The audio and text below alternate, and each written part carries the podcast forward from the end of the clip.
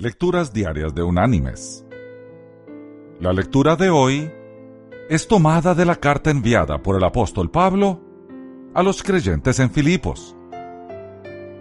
Allí en el capítulo 3 vamos a leer los versículos 13 y 14, donde el apóstol dice,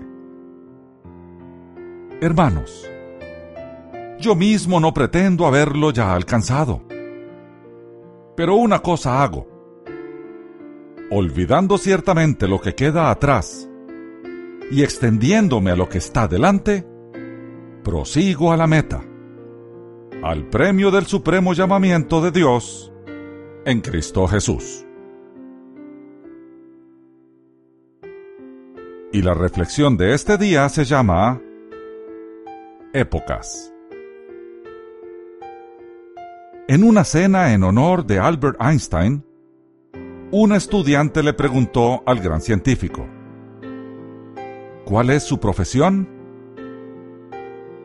Me dedico al estudio de la física, dijo Einstein. El estudiante exclamó, ¿Quiere decir que usted sigue estudiando física? Yo terminé el año pasado.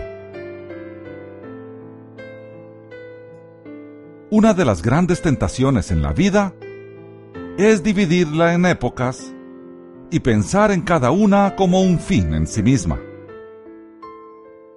El estudiante piensa en el diploma del colegio secundario como una meta, pero no lo relaciona con lo que quiere hacer en la vida. El egresado tal vez consiga el trabajo de su elección y nunca considere que podría hacer otros trabajos en el futuro. ¿Cuántas veces hemos visto a un muchacho y a una muchacha que se comprometen en matrimonio? Gastan una fortuna y cientos de horas preparando la boda, con poca o ninguna preparación para los años de matrimonio que tienen por delante. O tal vez hemos visto un matrimonio que espera el nacimiento del hijo sin saber en realidad lo que significa la paternidad. El huerto de la vida es un ciclo continuo de años y estaciones. Quienes cosechan mucho parecen ser las personas que miran hacia atrás y hacia adelante.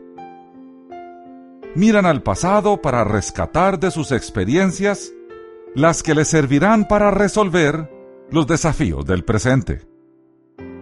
Miran al futuro para decidir qué semillas plantarán hoy para lograr los éxitos del mañana.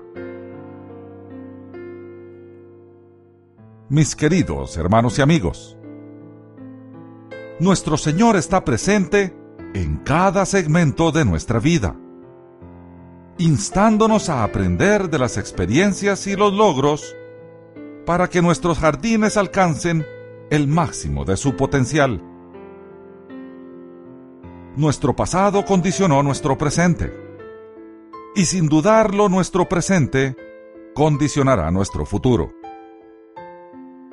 Lo que hagamos hoy, lo deberíamos ver con un ojo puesto en el objetivo inmediato y el otro ojo mirando hacia el futuro que nos deparará tal acción. Miremos hacia adelante y corramos hacia la meta allá nos espera el Señor con una corona preparada para nosotros. Que Dios te bendiga.